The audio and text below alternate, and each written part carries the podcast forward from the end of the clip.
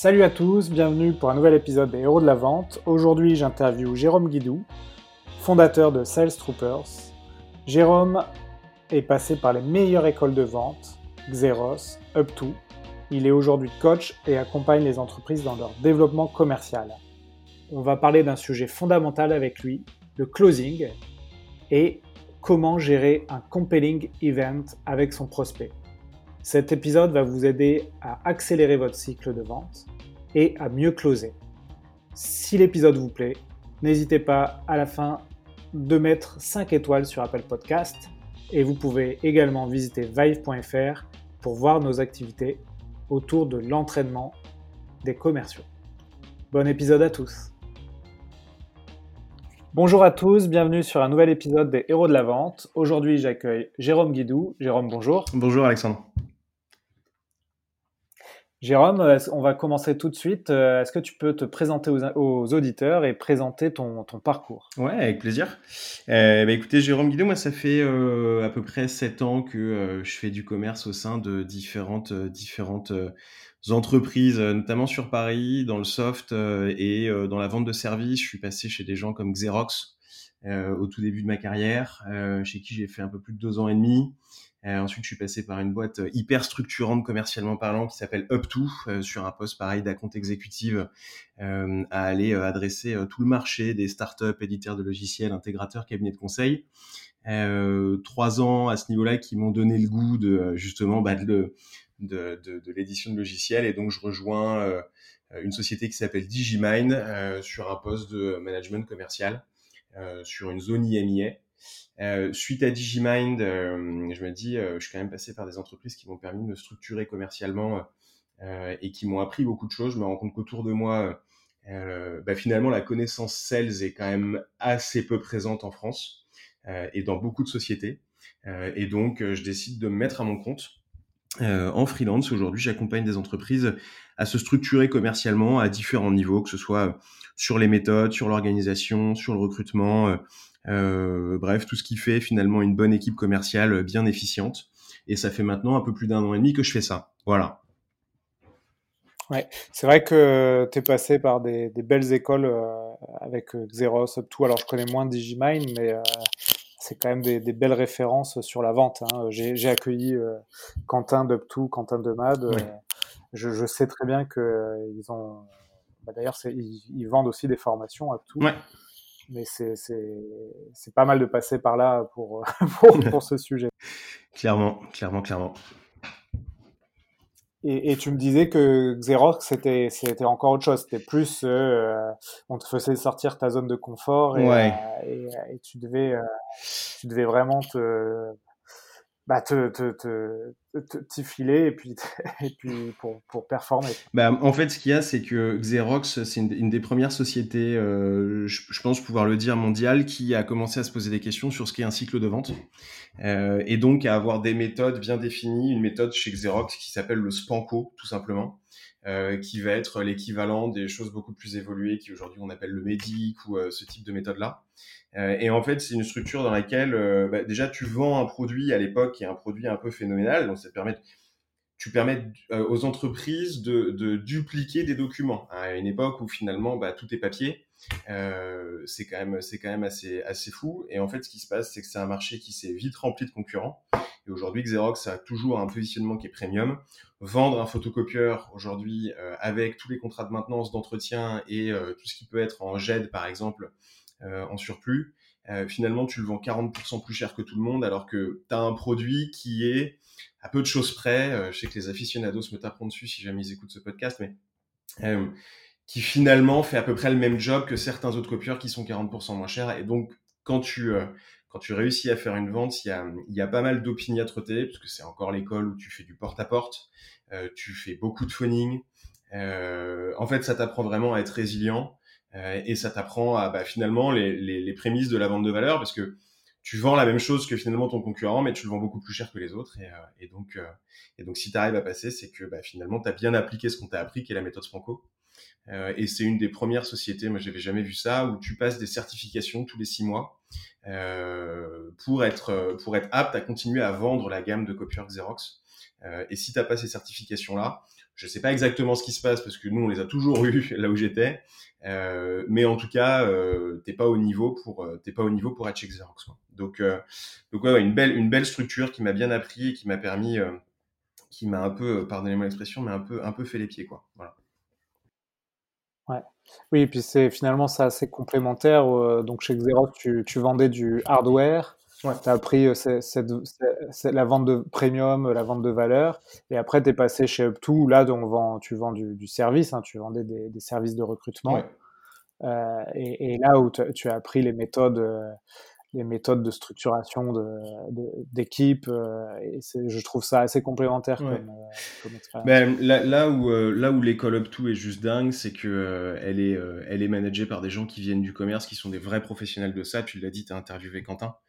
Euh, et en fait, qu'il y a- il y, a un véritable ADN de formation et de montée en compétences des commerciaux. Et ce qui fait que finalement, euh, tu sors de, de 3 ans, 3 ans et demi chez eux. Euh, c'est une véritable école de vente. Et donc, euh, en surplus de Xerox, là où effectivement, on a fait tout le hardware et un peu de soft quand même, parce que c'est à ce moment-là que ça arrivait. Euh, l'école Up2 Ouais. par-dessus. Et c'est là que je me rends compte, je me dis, bah, effectivement, euh, à force de discuter avec des entreprises, tu sais, chez Up2, tu es tout le temps en train de... Tu démarches des, des, plein de structures, donc tu as une culture business qui est quand même assez riche, et tu te rends compte de comment ça se passe dans pas mal de boîtes. C'est là que tu te dis, bah, finalement, les basiques de la vente, euh, malheureusement, je pense que c'est culturel en France, on n'aime pas trop nos vendeurs, c'est en train de changer, mais, euh, mais, mais, Ouais. mais donc voilà, et ce qui fait qu'en fait, euh, bah, on a peu de bons commerciaux sur le terrain. Et donc c'est là que je me suis dit, bah, ça peut être intéressant de, intéressant de partager la connaissance que moi j'ai acquis de part de certaines personnes qui ont, bah, qui sont des gens costauds sur le sujet, quoi, tout simplement. Voilà. Ok, bah voilà, c'est l'objet du podcast, donc euh, je te remercie d'intervenir euh, aujourd'hui. Euh, donc aujourd'hui, tu voulais parler d'un d'un sujet bah, qui est fondamental hein, dans la vente, c'est le closing, Ouais. et notamment comment euh, comment apporter euh, ton prospect à un closing, comment finalement rythmer les échanges pour mieux closer. Ouais. Et, euh, et donc euh, c'est toi qui as choisi ce sujet.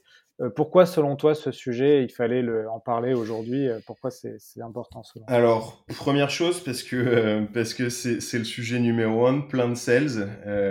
Quand tu vas voir des commerciaux et, que tu leur dis sur quoi je peux t'aider, ils disent le closing. Moi, c'est le closing, tout va bien, c'est vraiment le closing.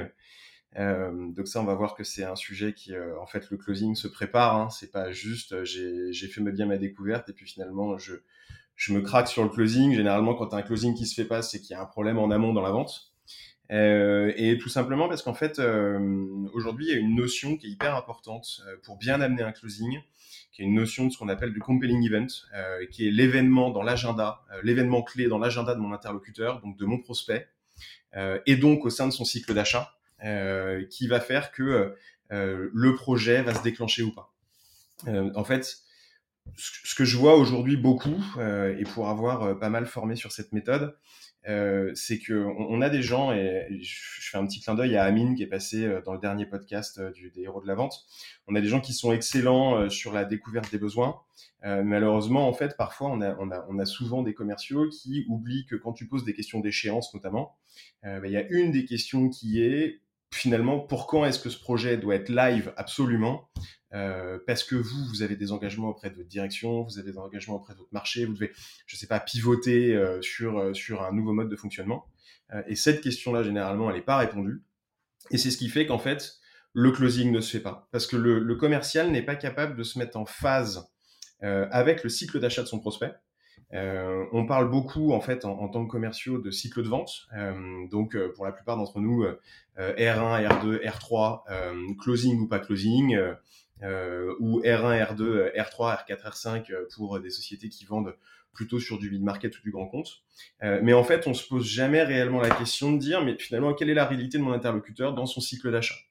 Euh, il, il, est nécessaire de voir une chose, c'est que typiquement, nous, quand on considère qu'on passe au R2, quand on a fait notre R1 de découverte, on se dit bon bah je vais passer sur la phase plutôt soit de démonstration, soit de proposition commerciale si on est sur, des cycles de vente assez rapides. En fait, ce qu'il faut voir et ce que beaucoup de commerciaux n'ont pas en tête, c'est que notre interlocuteur, qui est notre prospect, qui peut être un chief digital officer, un CMO, un directeur commercial, lui, bah en fait, il va rester à cette phase de R1 parce qu'il t'a rencontré toi, mais potentiellement il a encore trois autres prestataires à rencontrer. Et donc en fait, on a toujours tort d'avoir raison trop tôt. Si tu arrives avec une proposition commerciale alors que lui n'a même pas encore fait complètement le tour des différents interlocuteurs qu'il a envie de rencontrer, bah, tu es beaucoup trop tôt dans le cycle de vente et donc tu, te décrédibilises. Euh, et ça, c'est quelque chose qu'on voit, qu'on voit assez régulièrement. Donc je pense que comment amener un closing est un sujet important pour beaucoup de commerciaux. Ça va être un sujet qui est assez opérationnel dans la suite de ce qu'a fait Amine la dernière fois, euh, mais qui, euh, à mon avis, peut donner certaines clés à, à, certains commerciaux qui sont sur le terrain et qui se posent la question de dire mais pourquoi est-ce que je close pas quoi? Voilà. Ouais, c'est vrai que souvent quand tu débutes dans la fonction commerciale, tu fais tes ton premier rendez-vous, euh, tes premiers rendez-vous avec tes prospects, et en fait tu laisses la, la, la, balle dans le camp de ton prospect en te disant que de toute façon c'est lui qui va euh, décider ou non de, de, faire avancer les choses. Mm. Et en fait, ce que tu te rends compte avec l'expérience, c'est que souvent, euh, si, si, toi en tant que commercial tu euh, rythmes pas la vente en faisant des relances, en demandant où vous en êtes, etc., etc., euh, il peut très vite ne rien se passer en fait avec ton prospect. Et, c'est ça dont tu vas nous parler. Exactement. En fait, ce qu'il y a, c'est que il y a un phénomène qui est la, alors ça, porte plusieurs noms, mais qui est, la non-vente en fait finalement. Au final, il n'y a, a, aucune décision qui est prise sur le sujet, puis ça ne fait que glisser, glisser, glisser. Euh, en fait, ce qu'il y a, c'est que être capable justement, et je vais en parler juste après, être capable de justement pas que relancer un peu bêtement, alors vous en êtes où, alors vous en êtes où, alors vous en êtes où. Euh, c'est euh, comment est-ce que je vais faire en sorte d'engager mon interlocuteur sur une date qui est fatidique pour lui, pour être capable de construire l'intégralité de mon cycle en fonction de son agenda à lui et de manière à pouvoir relancer avec de l'intérêt et avec de la valeur. Et donc c'est comme ça que on est capable de faire avancer un closing et ce closing se prépare dès le rendez-vous numéro 1 via le questionnement que tu fais en découverte, en découverte des besoins, pardon, euh, et qui va te permettre enfin, d'échéancer tout, le reste de la vente, en fait, tout simplement. Et donc, ce compelling event, vas-y, je t'en prie. Mais euh, oui, justement, j'allais te poser la question sur le compelling event. Euh, est-ce que tu peux expliquer aux auditeurs qu'est-ce que c'est? Parce que je peux, voilà, je trouve ça hyper intéressant dans, le, dans ce que tu fais. Yes. Typiquement, euh, tu vois, si je prends des cas que je connais bien, euh, dans le recrutement, il y a deux compelling events qui sont déjà de base très forts dans les entreprises, qui sont par exemple la rentrée de septembre et la rentrée de janvier. Euh, quand tu discutes avec un directeur commercial ou un CEO d'une boîte, généralement, leurs objectifs vont de septembre à septembre ou de janvier à janvier.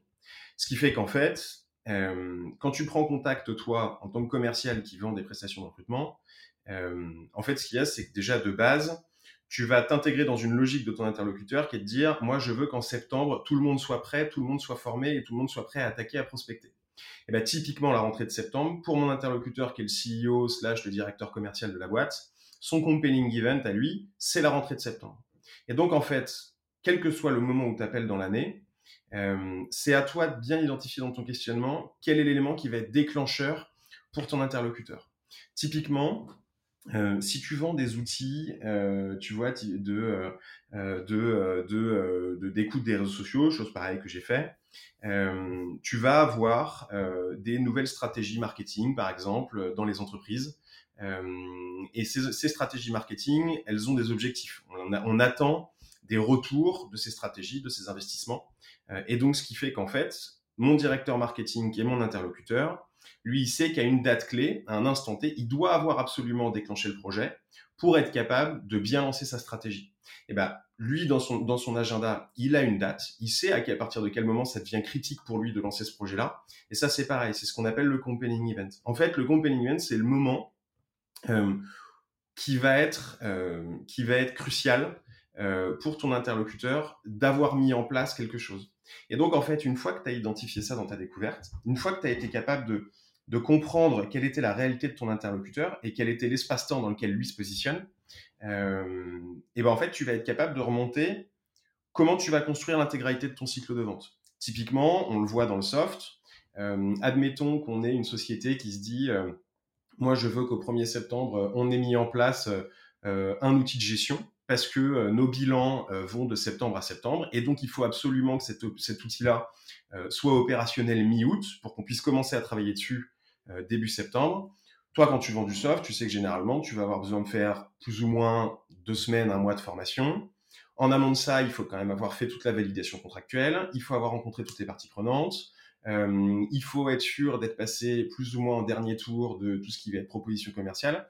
Et donc, en fait, tu vas être capable de remonter dans le temps et d'échéancer chacune des étapes de ton cycle.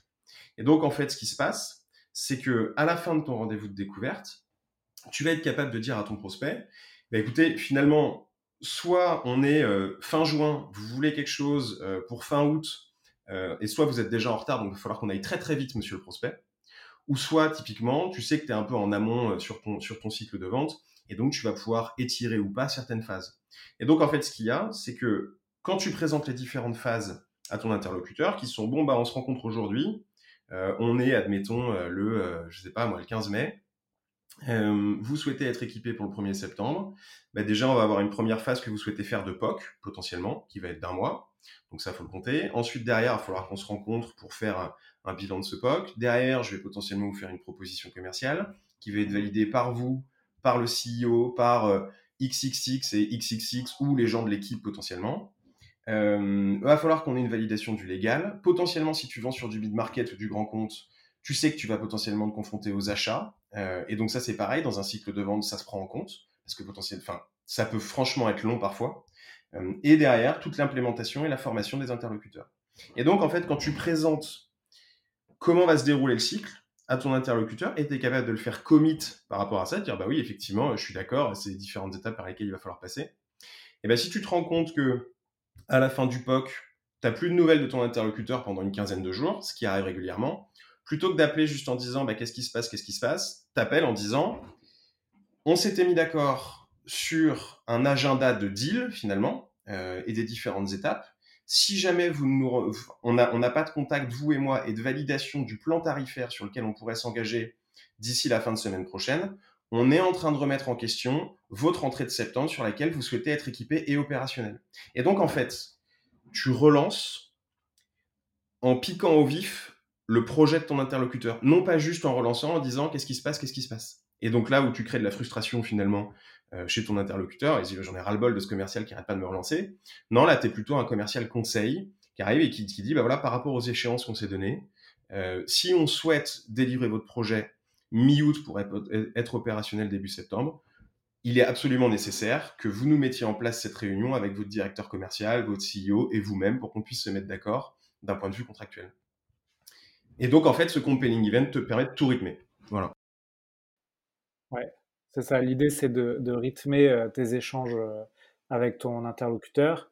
Et en fait, tu, établis avec lui un rétro-planning où tu te dis, euh, voilà, telle date, il y, a, tel événement qui va se passer. Et, du coup, je voulais, je, voulais savoir concrètement comment tu, tu positionnes ce rétro-planning avec ton, ton, prospect et comment tu lui partages aussi euh, concrètement comment ça se passe comment je, alors moi je, je, connais la réponse hein, mais parce que j'ai on, a bossé ensemble notamment avec euh, sur une formation avec euh, Human School yes. et voilà c'est quoi les outils que tu, as à ta disposition pour partager à ton interlocuteur un compelling event? En fait, déjà, le premier outil, c'est ta découverte des besoins, toi, quand tu es commercial. Donc, en fait, c'est d'implémenter dans ta découverte des besoins euh, des questions qui vont être finalement, mais pour vous, à partir de quand ce projet devient-il critique? Euh, En fait, déjà de base, sans compelling event, tu es capable d'identifier la société qui juste consulte pour voir ce qui se fait, euh, de la société qui a un vrai projet. Donc dès, ta découverte des dès, dès la découverte des besoins, tu es capable de, bah, dans ton pipe, de prioriser ou pas une opportunité. Tu vois, typiquement, deux sociétés qui ont le même projet, qui sont sur le même secteur, il y en a une qui te dit oui, nous, on n'a pas particulièrement de, date prévue de lancement, mais bon, on se renseigne. Euh, bah, déjà, tu sais que à la différence de la deuxième société qui te dit, bah, nous, il faut qu'au 1er septembre, ce soit live, eh ben, déjà, tu les priorises pas de la même manière. Donc, ton premier outil, c'est dans ta découverte des besoins, c'est de, quand tu poses tes questions d'échéance, bah, de gratter et de manière à voir s'il y a un projet ou pas et à quelle date est-ce qu'il devient critique. Euh, et deuxième chose, en fait, c'est, tu vois, faire ton rendez-vous numéro un donc ton rendez-vous de découverte. Euh, et donc à la fin de ton rendez-vous de découverte, si jamais tu te rends compte qu'effectivement il y a un projet, tu es face au bon interlocuteur, il y a un budget, il y a de l'enjeu, euh, il y a un véritable besoin, il y a un manque, il y a des pains, bon finalement ce que, ce que beaucoup de commerciaux essayent de faire, ben là ce que tu lui proposes de faire, c'est de mettre en place un outil qui va être collaboratif, et non pas justement uniquement de l'information descendante en mode juste rétro-planning, parce que c'est toute la différence en fait de, du principe. Euh, et donc, en fait, de lui présenter les différentes étapes, lui dire, bah, ce que je vous propose de faire, c'est qu'effectivement, vous m'avez l'air euh, dans une démarche où vous cherchez à vous équiper. Euh, on a pour habitude d'accompagner nos clients sur la structuration de leur projet et comment on amène à bien ce 1er septembre. et je vous propose de, de, vous présenter tout ça durant un call de 30 minutes la semaine prochaine, par exemple. Et donc, en fait, l'objectif de ce call-là, ça va être de partager les différentes étapes avec ton interlocuteur sur un outil collaboratif, de faire en sorte que lui s'engage dessus à dire oui, effectivement, on est d'accord que c'est les différentes étapes par lesquelles il va falloir passer.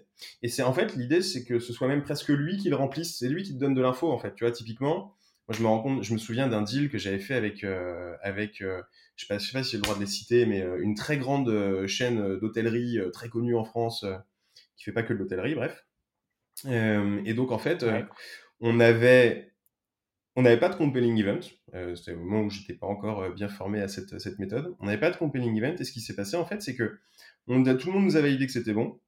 On a la direction des achats qui devait nous rappeler. on n'avait pas accès à leur numéro de téléphone. Et le directeur des achats nous a rappelé un mois plus tard. Et donc, toi, en tant que commercial, bah, t'as beau dire oui, ça va signer, ça va signer. Devant ton manager, bah, t'es pas à l'aise. Ton manager, tu crées de la frustration, tout ça. Et donc, en fait, l'idée, c'est de faire en sorte que ton interlocuteur, comme ils disent, bah oui, généralement, chez nous, c'est vrai que les achats, ils sont pas beaucoup. Ils s'occupent de tous les achats du groupe. Et donc, généralement, vous en avez plutôt pour un mois. Tu vois? Et comme ça, tu sais que tu as une info qui est claire, qui est juste. Lui, il est au courant, finalement, de comment fonctionne sa boîte en interne. Et donc, en fait, tu es capable de construire tout ça. Avec lui. Donc en fait, ouais, tu, tu, peux, tu peux le matérialiser. Euh, euh, simplement, tu parlais d'outils collaboratifs. Tu, tu, peux le matérialiser sur un Google Doc ou un Google Sheet euh, partagé en ligne où chacun met des, des, échéances et surtout où chacun est d'accord sur, sur les échéances. sur les prochaines étapes. Quoi. Mieux vaut présentation du dossier, propal, etc., etc. Mieux vaut un, ça, c'est un truc que je, je, m'évertue à répéter euh, chaque fois qu'on forme à cette méthode. Euh, mieux vaut un très très bon compelling event qui soit plus loin dans le temps qu'un mauvais compelling event où euh, toi, en tant que commercial, tu sais, euh, encore une fois, désolé, mais tu, tu, tu serres un peu les fesses en te disant c'est bon, ça va passer, ça va passer, c'est sûr que ça va passer. En fait, tu es le seul à essayer de te convaincre que le compelling event de ton interlocuteur, c'est dans 15 jours, alors qu'en fait, c'est dans 3 mois. Euh, donc mieux vaut voir un peu plus loin, mais d'être sûr que dans ton forecast et donc, et donc dans la manière dont tu vas faire tes prévisions de vente, euh, tu sois, euh, tu sois, tu sois sûr parce que c'est un vrai projet qui est dans trois mois, plutôt que d'essayer de te convaincre toi-même que, que finalement c'est dans 15 jours alors que ça l'est absolument pas. Ouais. Tu, m'as parlé en, off du, syndrome de la boîte noire. Euh, tu, peux nous expliquer euh, ce que c'est? Alors, le syndrome de la boîte noire, c'est effectivement là où je voulais en venir. Euh, je pense que les commerciaux qui, nous, qui, nous, qui vont nous écouter vont avoir un petit sourire. Tu sais, c'est le moment où en fait tu fais ton rendez-vous et ton interlocuteur, il retourne dans son organisation, et là, tu perds complètement la main sur ce qu'il fait, ce qu'il dit, à qui il parle, t'arrives pas à le relancer, il te répond plus, plus de mails, plus d'appels. Tu t'évertues à, envoyer des SMS, à passer des calls, à envoyer des LinkedIn, à envoyer des mails. en fait, finalement, étant donné que t'as rien scripté et donc que t'as rien mis en place avec lui, bah, tu perds complètement la main sur ton interlocuteur. Alors qu'en fait, cette méthode, ce qui te permet en fait de justement garder la main sur ton cycle, sur l'intégralité du cycle, qui plus est quand tu fais des ventes qui sont généralement entre 4, 6, 8 mois, euh, plutôt des ventes mid-market, cet outil-là va te permettre de rythmer ton cycle et donc de pas relancer n'importe comment à n'importe quel moment, euh, mais plutôt relancer au bon moment avec le bon message, avec le bon interlocuteur et en apportant de la valeur, parce que tu sais qu'en fait lui dans son rythme à lui, à cette phase-là, il en arrive à la fin de ce bloc-là, par exemple, tu vois. Et donc, en fait, ce, ce, cette méthode de identifier le compelling end, de remonter l'intégralité du cycle, te permet d'éviter le syndrome de la boîte noire où tu perds complètement la main sur ton interlocuteur et six mois plus tard, tu prends ton, t'es sur ton CRM, tu prends ton opportunité, tu la passes en closé perdu, tu sais même pas pourquoi, euh, et tu te dis bon bah un jour je le rappellerai puis on verra bien ce qui se passe. Et six mois plus tard, tu te rends compte qu'il a signé avec quelqu'un d'autre. Ouais. Oui, donc c'est bien, bien connu hein, par beaucoup de commerciaux ce syndrome. Euh, et, du coup, euh, tu peux utiliser cette technique du compelling event finalement pour, entre guillemets, euh, mettre un peu la pression sur un cycle de vente. Exactement. Et, l'accélérer. En fait, ce qu'il y a, c'est que je ne sais pas, encore une fois, pour ceux qui vont nous écouter, si vous avez déjà eu des managers qui disent, mais appelle ton client, mets, mets de l'urgence sur le cycle. En fait, le truc, c'est que si tu n'as pas de compelling event, tu peux pas mettre d'urgence, tu peux pas mettre de pression. Alors que si tu as un compelling event, tu peux mettre de la pression, tu peux mettre de l'urgence parce que tu peux rappeler que, bah, en fait, il y a encore plein d'autres étapes sur lesquelles il va falloir passer euh, pour être sûr de délivrer. Et en plus, ce qu'il y a, c'est que cette méthode-là va te permettre aussi de disqualifier une opportunité qui n'en est plus. typiquement, tu te rends compte qu'un interlocuteur te répond plus euh, et qui te donne plus du tout de temps et que tu es en train de passer les différentes étapes, tu te rends compte que tu es mi-juillet et que tu t'es même pas encore mis d'accord légalement sur les achats et euh, à tous les niveaux, tu sais pertinemment qu'il y a un problème, il y a quelque chose qui va pas, quoi. Parce qu'en fait, tu connais l'agenda. Voilà. Donc, euh, donc c'est une bonne méthode. Ok. Ouais, donc c'est vraiment, il faut, enfin voilà, l'épisode euh, essaye de, de, de, faire comprendre que, que c'est vraiment un outil euh, qui facilite la vie du, du commercial, euh, mais aussi du prospect, et que finalement, tu, si tu oublies cette étape-là, comme tu l'as dit au début quand tu connaissais pas cette méthode, bah ça va te poser des problèmes pour closer, tu vas pas trop savoir euh, quoi dire à ton manager. Euh, et du coup, c'est vrai que c'est ce que vivent beaucoup de commerciaux, hein, mais euh, mais cette simple technique, ça peut te permettre d'éviter beaucoup de, de frustration euh, mmh. et d'améliorer ton, ton, finalement ton tunnel de vente. Et puis, euh, donc voilà, ça c'est le message du jour en fait à, retenir. Et en fait, ça permet aussi différentes choses. Ça permet donc par rapport à ton interlocuteur, effectivement de l'aider parce que tu sais de quoi il va avoir besoin à quel moment. Donc, euh, tu arrives avec de l'information, tu arrives avec des, avec des documents, enfin, tu arrives avec des choses dont il va avoir besoin selon l'étape du deal à laquelle on est. Donc, tu vas lui permettre d'avancer. faut pas oublier un truc, c'est que la plupart des gens qui déroulent des projets dans les entreprises sont des gens qui sont juste complètement perdus dans la manière de dérouler le projet, euh, parce que tout le monde n'est pas chef de projet. Euh, et donc, quand toi, tu arrives avec des éléments qui vont lui permettre de dérouler, d'aller dans le bon sens, bah, tu vas juste lui faciliter la vie. Euh, à la différence d'un commercial qui arrive et qui fait juste relancer, donc qui va créer de la frustration chez lui, donc avec qui il va plus avoir à discuter. Faut pas oublier que la plupart des directions métiers avec lesquelles on discute ne sont pas forcément des directions commerciales et donc ne sont pas des gens qui sont hyper business, donc sont plutôt des gens qui n'aiment pas trop les commerciaux.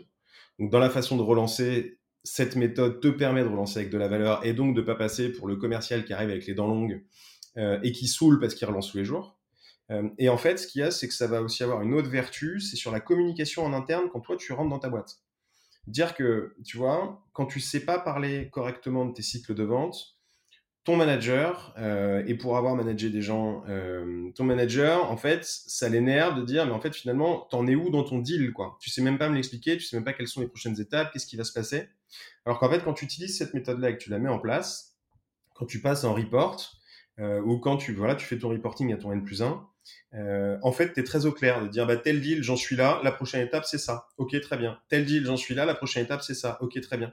Et donc, en fait, tu fluidifies ta discussion et tes échanges avec tes supérieurs. Donc, euh, en fait, à tous les niveaux, cette méthode te permet de te structurer. Quoi. Oui, et puis ça te permet toujours de penser à bien, bien fixer une étape suivante avec ton interlocuteur. Ouais. Exactement. C'est rigolo parce que bon, moi, je, avant de connaître euh, ce, le, terme compelling event, effectivement, moi, je parlais, j'avais plus en tête le terme rétro-planning.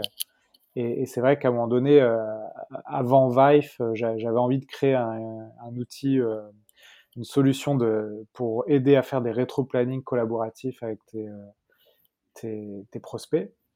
Et, et, en fait, euh, quand on, est, on a fait, on vous a rencontré, on a fait la formation chez nous, la Human School, vous avez beaucoup parlé de, de ça, hein, oui. de compelling event, et finalement, euh, j'y avais pas pensé, mais tu peux euh, effectivement partager un simple Google Sheet euh, avec ton prospect, avec des dates, des étapes et des, euh, et des actions. Mais de toute façon, c'est comme ça que fonctionnent les chefs de projet. tu regardes dans on va, on va prendre un secteur qui est proche du milieu du digital, mais le secteur des ESN ou des cabinets de conseil. Euh, quand ils déroulent un projet, ils, ils, présentent une, ils présentent une roadmap complète de comment va se dérouler le projet euh, et ils engagent le prospect dessus. Et le prospect, ça lui permet de se rassurer, de savoir euh, quelles sont les différentes dates clés à partir desquelles vont être délivrées une partie du projet, une partie des outils, une partie du service. Donc en fait, ça n'est que ça n'est que faire un parallèle avec ce que fait un chef de projet finalement, mais toi en tant que vendeur. Parce qu'en fait, enfin, notre métier de vendeur, il a changé quoi. Genre, faut arrêter de penser que euh, qu'aujourd'hui c'est celui qui a les dents les plus longues, c'est celui qui arrache le plus le plancher. Évidemment que oui, et c'est génial et c'est l'adrénaline du truc et c'est pour ça, c'est, enfin, c'est une des raisons pour lesquelles en tout cas euh, beaucoup de gens aiment ce métier. Mais faut comprendre un truc, c'est qu'aujourd'hui tes prospects, ils ont accès à l'information. Il y a de plus en plus de concurrents sur tous les secteurs, qui plus est les secteurs du digital. Les directions achats, elles se sont tellement fait attraper dans tous les sens dans les, entre les années 80 et 2000 par plein de sociétés qui leur vendaient tout et n'importe quoi à n'importe quel prix, qu'en fait elles se sont complètement durcies. Euh, tu vois, tu as des véritables process maintenant. Enfin, comme nous, les commerciaux, on se process, bah, les, acheteurs se processent aussi, en fait. Euh, ils se professionnalisent. Les directions métiers qu'on adresse se professionnalisent aussi dans la manière d'acheter des outils, des services, parce qu'aujourd'hui, une grosse société, tu vois, je vais prendre, tu prends une, société du CAC 40, elle fait quasiment rien en interne. On pourrait, me faire mentir parce que c'est pas vrai, il y en a certaines qui développent des outils, mais à 90%, les outils qu'elles ont, c'est des outils qu'elles ont achetés à d'autres sociétés, en fait. Résultat, elles ont, enfin, les directions métiers ont l'habitude d'acheter des outils. Donc, en fait, quand tu mets tout ça en ligne de mire, toi, tu peux plus juste, tu peux plus juste être un commercial qui vient et qui a envie de, entre guillemets, passez-moi l'expression, arracher des contrats. En fait, tu dois avoir cette casquette chef de projet. Tu dois prendre conscience que finalement, tes interlocuteurs sont en train de changer, que ton cycle de vente et donc les cycles d'achat sont en train de changer, et ont déjà changé d'ailleurs, et donc, en fait, il est nécessaire absolument de revoir, repenser la manière dont on fonctionne, et de manière plus organisée, euh, plus consultative. Euh, ce que je suis en train de raconter concerne beaucoup le, mid-market, le grand compte, un peu moins tout ce qui va être transactionnel, mais tout de même. Euh, et donc, en fait, arriver avec des méthodes comme ça qui vont permettre d'organiser un cycle de vente, et finalement, bah, de, bien ranger sa chambre, hein, tout bêtement, ben en fait, ça va, te permettre de, donner confiance à tes interlocuteurs, ça va te permettre de t'intégrer euh, finalement dans un monde où euh, bah, les acheteurs euh, sont de plus en plus durs, à la différence de ceux qui vont pas vouloir changer et qui continuent à faire de la vente à l'ancienne. tu sais un peu où tu navigues à vue, tu réfléchis pas forcément à quelles sont les prochaines étapes et t'essayes pas de construire quoi. Donc donc ouais, c'est ce, ce non chef de projet finalement. Aujourd'hui, un commercial qui vend du soft à des sociétés est un chef de projet. Et ça, c'est nécessaire de le comprendre. Parce que sinon, tu, sinon, tu changes pas, en fait. Ouais. C'est vrai que, bon, là, on en est au 46e épisode du podcast. Et finalement, ce qui ressort de tous ces épisodes, euh, avec tous les invités euh, qui sont des experts de la vente, c'est vraiment cette transformation de la fonction commerciale, où le commercial, ça devient aujourd'hui un consultant euh, qui accompagne le les projets des, de, ses, de, ses, clients. Et comme tu dis, qui est un chef de projet, et c'est plus quelqu'un qui, qui essayent de, de, placer des, des, contrats un peu, euh, un peu pourris à ses, clients, quoi, et qui, et qui s'enfuit et qu'on ne revoit plus, quoi. C'est vraiment quelqu'un qui va travailler avec le Complètement. Le, heureusement et malheureusement, euh, nos interlocuteurs, euh, pour la plupart, nous voient encore comme voient encore la fonction commerciale comme comme une fonction un peu un peu bah t'as raté tes études, tu fais du commerce quoi. Euh, malheureusement. Alors qu'en fait, les, compétences pour être commercial aujourd'hui, déjà de une, euh, moi qui suis plutôt euh, quelqu'un qui, qui suis, enfin, parce que j'ai fait partie de ces gens-là individualistes dans la vente, à tout faire tout seul.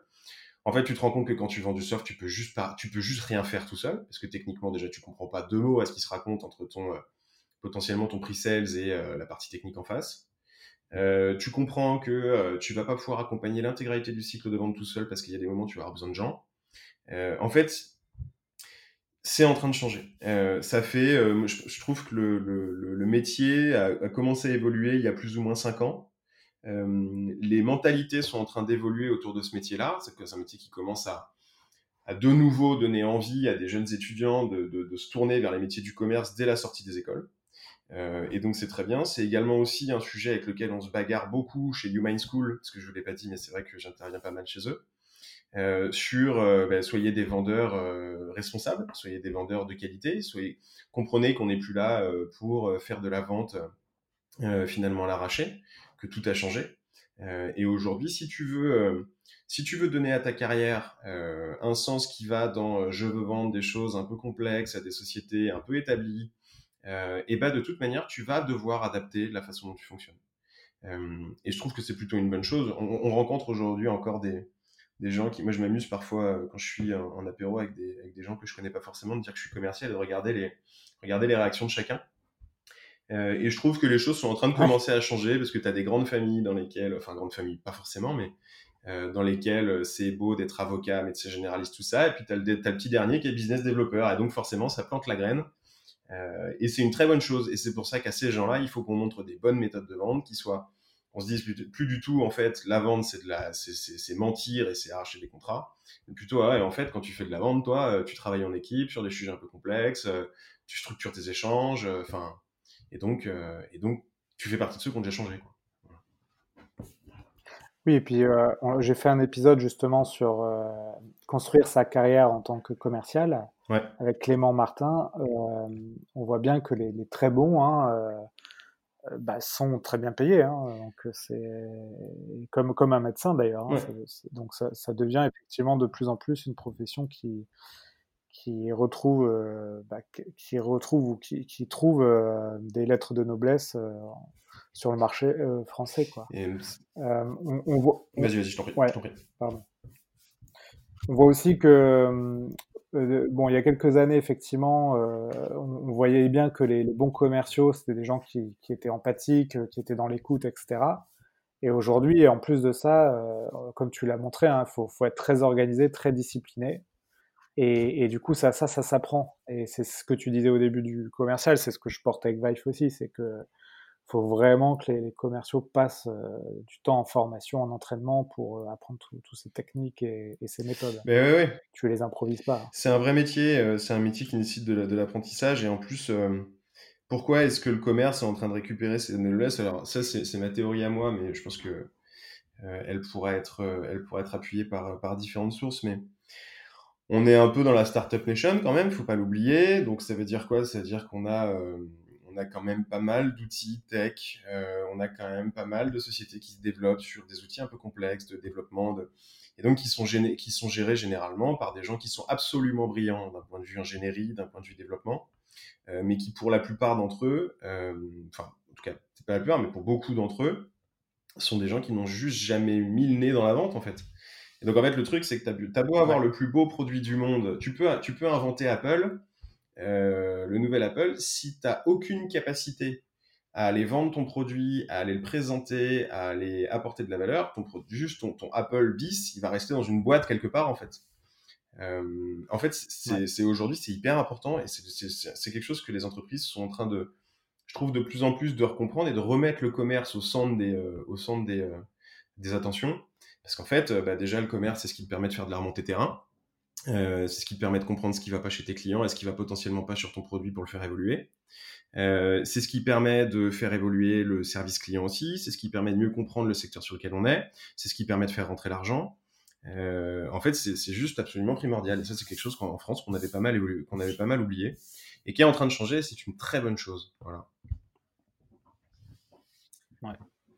Bah, écoute, euh, on va arriver à la trentaine de minutes d'entretien. Est-ce que tu veux rajouter quelque chose euh, avant de passer aux dernières questions sur, euh, sur ces sujets? Ou tu penses qu'on a fait un bon petit, un bon petit Non, écoute, je trouve qu'on a fait un bon tour. Il est possible que j'ai j'ai pas forcément tout dit, mais je pense que l'essentiel est là. Donc on peut avancer. Ok, très bien. Ouais, je dis on, va arriver, mais en fait, on a, on a dépassé allègrement les 30 minutes.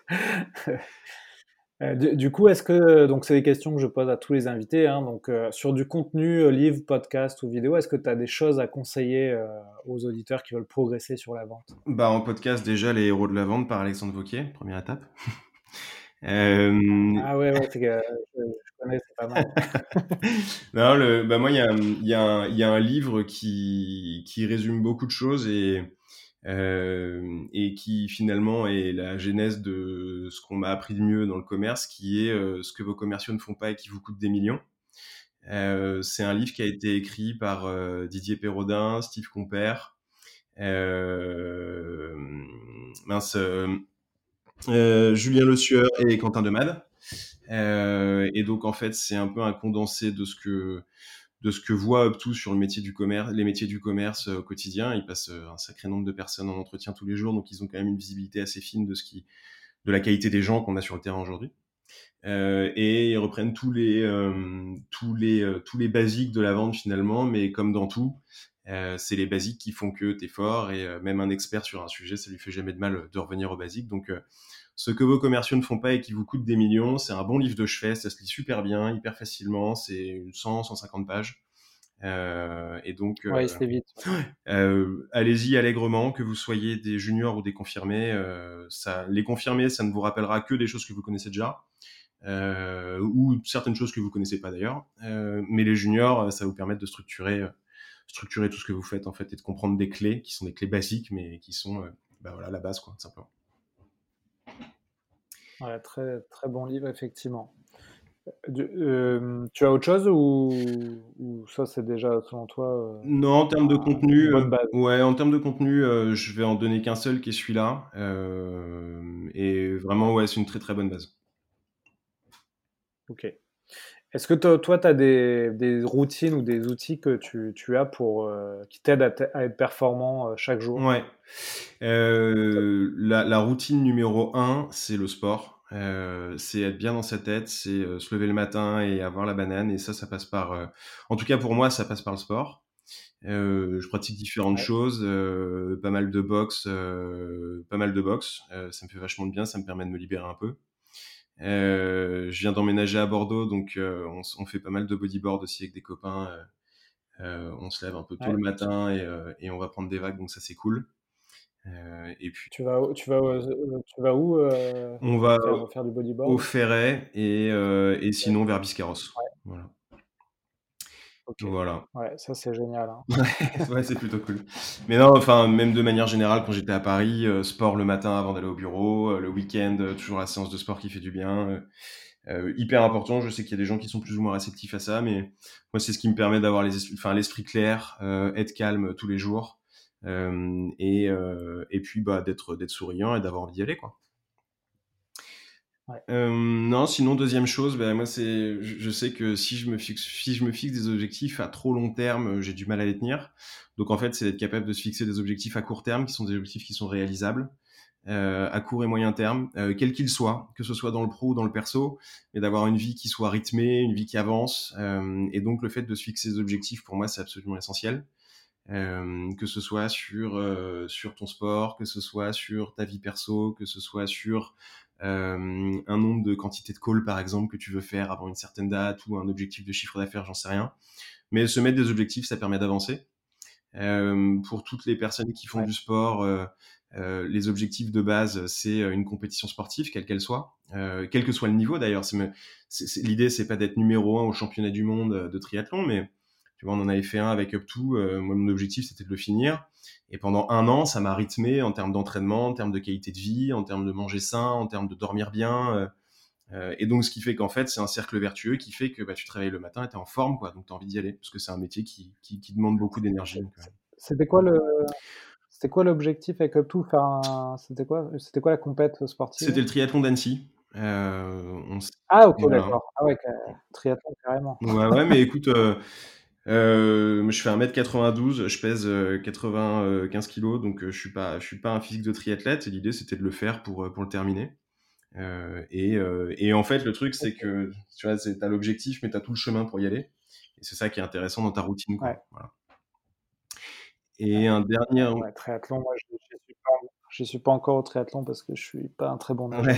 C'est ça qui me. ouais, je te rassure, je nage comme une pierre aussi, mais bon. euh, et dernier outil dont je voulais vous parler, c'est un outil que j'ai découvert dernièrement là, euh, qui est la newsletter euh, Snowball de Johan Lopez, euh, qui est le CMO de chez Comet, qui a mis en place une newsletter qui est juste dingue sur tous les sujets d'investissement, quels qu'ils soient. et donc en fait, c'est un mail que tu reçois une fois par semaine et qui te permet de manière résumée, d'avoir une visibilité sur ce qui se dit sur l'économie, sur la politique, sur les différents investissements à faire, les outils pour le faire, euh, les différentes possibilités que tu as pour euh, créer des, des revenus complémentaires. Ou, et c'est hyper bien fait. Il y a une application qui est adossée à ça, hyper simple, hyper efficace. deux possibilités d'abonnement, une première qui est gratuite, une, première, une deuxième qui est payante. et il a créé une espèce de bourse sur sa newsletter où tu prends Bref, la partie payante, tu as accès à différents niveaux d'information euh, qui sont hyper intéressants. Donc la newsletter Snowball de Johan Lopez, euh, Lopez pardon, euh, que vous trouvez facilement sur LinkedIn. Bah, écoute, écoute, je connaissais pas, je vais regarder ça. C'est intéressant. Je ne connaissais pas du tout. bah écoute, très bien, Jérôme, on va passer aux deux dernières questions. Est-ce que tu peux nous raconter rapidement une vente qui t'a marqué dans ta carrière et c'est quoi le, Qu'est-ce que tu en as ressorti, l'enseignement que tu en as ressorti? Ouais, euh, je, ne vais pas citer de nom, euh, mais j'ai une vente en tête qui était euh, une des ventes les plus, les plus, enfin, je sais pas si c'est une des plus longues, mais en tout cas une des plus dures à aboutir. Avec un interlocuteur qui me faisait absolument pas confiance finalement. En fait, une société qui est une société de 200 personnes qui est sur Paris, sur des sujets assez techniques, un éditeur de logiciels, et qui nous considérait pas comme la bonne société pour l'accompagner sur différents sujets, notamment les sujets de recrutement. Euh, parce que il considérait qu'on était euh, finalement trop généraliste euh, et que son sujet à lui était beaucoup trop complexe par rapport à par rapport à ce qu'on était capable de faire. Donc je rame pendant deux ans à discuter avec le CEO qui me renvoie vers le VP Sales, qui me renvoie vers la DRH, qui elle-même me re-renvoie vers le VP Sales et puis finalement il y a un nouveau Sales Director qui est recruté dans la boucle. J'ai eu, je crois, en deux ans, six ou sept interlocuteurs différents. Et puis tout le monde qui dit oui oui on va le faire, oui oui on va le faire, mais finalement ça se déclenche jamais parce que en fait c'était bloqué tout en haut euh, par le CEO qui disait euh, mais nous euh, enfin moi j'ai pas envie de bosser avec eux. Et donc en fait ce qui se passe c'est une, société qui a beaucoup de visibilité et qui est une très très belle boîte sur son sujet et donc à force d'opiniâtreté un jour je me retrouve devant le le VP Sales, on, aime, enfin, quelqu'un qui, qui, est beaucoup plus âgé que moi, qui a une cinquantaine d'années, qui est très assis sur son sur son métier, enfin, qui connaît très très bien son métier. Euh, et en fait, euh, et en fait, on finit par tutoyer tellement, euh, tellement on s'est au téléphone régulièrement et qu'il me dit, bah non, Jérôme, on n'y arrivera pas. Et je dis, bah si, on va y arriver. Euh, et donc finalement, il me reçoit dans son bureau. je lui, je mets tout ce que je peux dans la manière dont je fais la vente. Et donc en fait, ce qu'il y a, c'est qu'il me dit, écoute, on va faire une tentative. je vais passer ton, je vais passer ton contrat et ta proposition à la direction financière. et en fait, il s'avère que là, on se retrouve deux semaines plus tard en call avec euh, avec mon manager de l'époque qui était lui euh, euh, à distance, le VP Sales et le DAF avec qui j'avais jamais parlé et qui est quelqu'un qui est absolument mais je pense le, le, négociateur le plus dur avec lequel j'ai jamais négocié. Et donc en fait, où carrément il nous dit, écoutez, en, en, entrée de call, au bout de 20 secondes, il, prend la parole, il dit écoute Jérôme, de toute enfin écoutez Jérôme, c'est pas compliqué. Euh, les conditions, si vous voulez bosser avec nous, c'est celle-là ou rien. Point barre. Je raccroche, je vous laisse réfléchir, vous me rappelez si vous voulez bosser avec nous. Le mec raccroche. Euh, je me retrouve au téléphone avec mon manager et le VP Sales et je lui dis écoutez, euh, par contre, il va falloir m'aider parce que je veux, je veux, bien tout ce que vous voulez, mais, euh, mais finalement, euh, là, là, très clairement, la discussion est complètement bloquée. On rappelle le, on rappelle le DAF, s'ensuit une discussion de euh, trois quarts d'heure, mais extrêmement houleuse. Et en fait, euh, il jouait très très bien son rôle d'acheteur parce que on voulait vraiment bosser avec eux. Et il n'a pas réussi exactement à obtenir ce qu'il voulait, mais mais en tout cas, on s'en est rapproché parce que parce que tout simplement, ils ont une très très belle visibilité, qu'on avait beaucoup envie de bosser avec eux et que t'as beau mettre en place tous les stratagèmes que tu peux, tu t'as beau avoir ton manager sur le call, t'as beau faire tout, enfin avoir bien préparé ta négo, euh, t'as certaines personnes comme ça qui sont des gens qui sont habitués à négocier et qui sont capables de, qui sont capables de plier des contrats. Euh, et le fait de l'avoir reçu, on avait reçu un, beau contrat derrière quand même. Euh, le fait de l'avoir reçu, c'était plutôt une fierté et ça a duré au global quasiment euh, deux ans et demi. Donc, euh, donc ouais, c'est une vente dont je me souviens. Et c'est quoi l'enseignement que tu retires? L'enseignement que je retire, euh, bah déjà, c'est qu'il faut rien lâcher. Euh, quand tu fais de la vente, faut aller jusqu'au bout. faut être capable de se créer un champion. Euh, moi, sans le VP Sales, euh, impossible de signer. Euh, c'était c'était complètement mort. Euh, et puis et puis ouais, c'est ça. Enfin, le fait de pas avoir peur aussi de se confronter à des interlocuteurs qui vont jouer des rôles d'acheteurs et donc qui sont pas là pour être sympa avec toi. et donc, toi, il faut être capable de, ouais. de rentrer dans ton rôle de vendeur en défendant tes positions tout en avançant euh, pour permettre de closer un deal. Voilà un petit peu. Ok.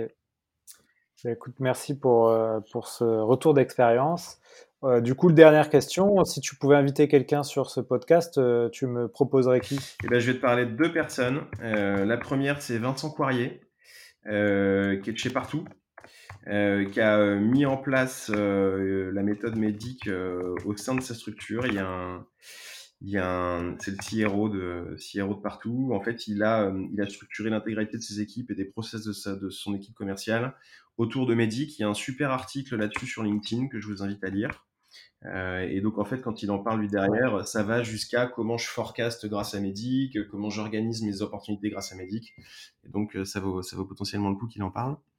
Euh, et une deuxième personne que j'ai rencontrée euh, il y a euh, un peu moins d'un an, qui s'appelle Nicolas Forcade, qui le VP Sales d'une société qui s'appelle Viva System, qui a un parcours juste dingue dans la vente, qui est passé par des Salesforce, qui est passé VP chez, enfin Managing Director chez Talentsoft, aujourd'hui qui est dans une autre structure et qui en plus d'être un mec humble est un mec absolument absolument bon sur son sujet. Donc ça pourrait être ça pourrait être intéressant de l'avoir au micro quoi. Voilà Ok, très bien. Bah, je suis en train de les ajouter là sur LinkedIn et ils vont recevoir un message dans quelques minutes. voilà. Ok, bah, bah, écoute, merci, euh, merci Jérôme. Euh, on a respecté le timing. Euh, c'était un, un, top épisode là. J'espère que les auditeurs, ça va les, les aider à améliorer leur, leur cycle de vente. J'espère que l'expérience t'a plu également. Parfait, c'était très bien. Merci. Bah, écoute, on te souhaite une bonne continuation. Euh, si les auditeurs veulent te contacter pour avoir de l'aide sur, leur, euh, sur leurs activités commerciales, ils, euh, peuvent te contacter sur LinkedIn. Ouais, ouais très bien. une, une, demande de, de, une demande de contact sur LinkedIn et puis après on prend un call. Quoi. Ok. Bah, écoute, à bientôt, bonne rentrée et puis, et puis bah, continuez à faire des ventes et à bientôt tout le monde. Merci Alexandre, à bientôt. Au revoir. Voilà, cet épisode des héros de la vente est fini. J'espère que ça vous a plu. Si vous voulez continuer à apprendre sur le thème de la vente, vous pouvez consulter gratuitement du contenu sur mon site web vive.fr. Vous y trouverez des e-books à télécharger en accès libre. N'hésitez pas aussi à me contacter sur LinkedIn pour me proposer des sujets ou des idées d'interview, ou simplement si vous avez des questions ou un feedback à me donner. Enfin, afin que ce podcast se fasse connaître, vous pouvez le noter 5 sur 5 sur iTunes pour que je puisse monter dans les classements. C'est vraiment important. Merci et à la prochaine